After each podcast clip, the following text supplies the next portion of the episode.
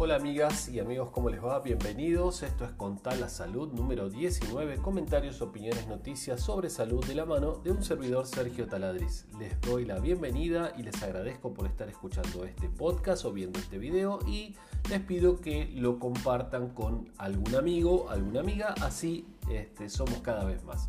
Bueno, vamos a hablar eh, en este capítulo breve, como siempre, de qué tenés que hacer si tenés coronavirus, ¿sí? cuáles son los pasos y las medidas a tomar.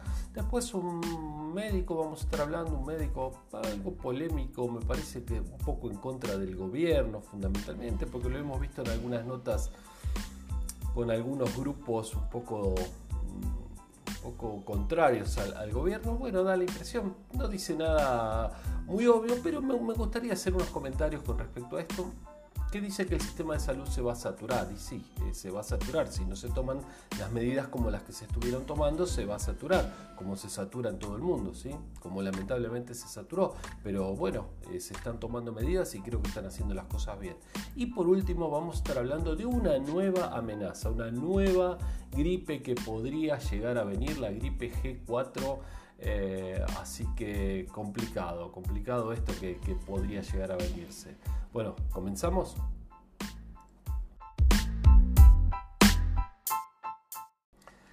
A ver, ¿qué tenés que hacer si tenés coronavirus? Bueno, porque esta es una cuestión, ¿no? ¿Qué, es lo que hacemos si tenemos, a ver, repasemos un poquito los síntomas, fiebre de 37.5 o más, dolor de garganta, tos, alguno de estos síntomas. Con dos síntomas ya es eh, como para sospechar, ¿sí? Dificultad respiratoria, pérdida del olfato, acuérdense que anosmia se da en muchos casos también.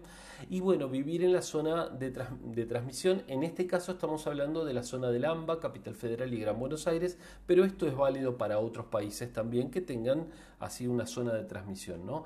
Entonces, eh, haber estado también en contacto con personas que hayan tenido coronavirus y demás. ¿Qué hay que hacer? Bueno, en Capital y Gran Buenos Aires llamar 107, 148 los números, 120 en el resto del país o un 0800 que también se los dejamos acá. Acuérdense que siempre les dejamos los enlaces con las fuentes. ¿Qué pasa después?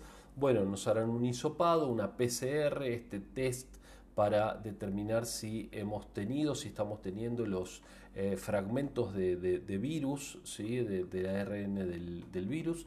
Y bueno, en caso de confirmar que estemos padeciendo COVID-19, nos van a, eh, vamos a estar en aislamiento, ¿sí? unos 10 días aproximadamente, o 14 días.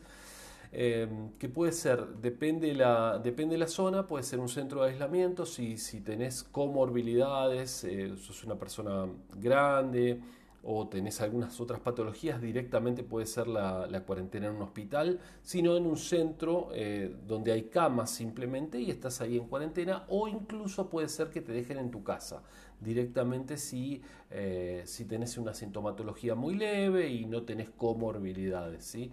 otros factores de riesgo, digamos. Y bueno, eh, pasado el tiempo se te hace otro hisopado, te dan el alta y vuelves a tu casa o bueno, eh, si estás internado, si te, te, agravás, vas a un hospital, puedes llegar a ir a terapia y demás. ¿sí? Así que bueno, eso es un poco lo que hay que hacer si uno tiene esta sintomatología que podría tener COVID.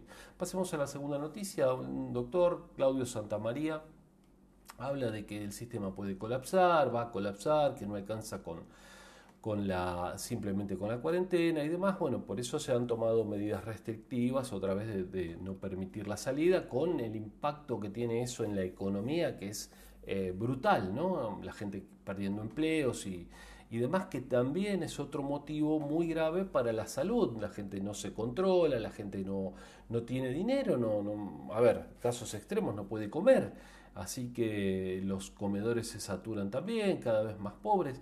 Bueno, la verdad que es, un desastre sanitario lo que está sucediendo en el mundo.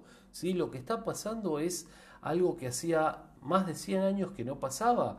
Eh, por más que hoy tenemos un montón de ciencia y un montón de comunicaciones y todo, y, y, casi que para muchos la vida parece no alterarse demasiado, lo que está pasando es gravísimo, ¿sí?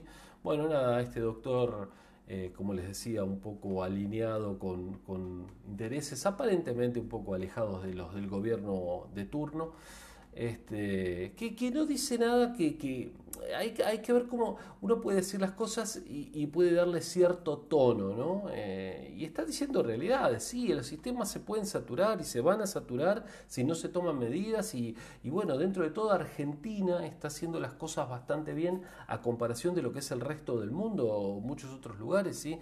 Dentro de la zona lo único que tenemos mejor es Uruguay, pero Uruguay es un país muy pequeño, con una población muy pequeña y bueno, y se manejaron muy bien la verdad que se manejaron muy bien, pero después en todo el resto, Perú, México, Brasil, un desastre en todos lados, Bolivia incluso.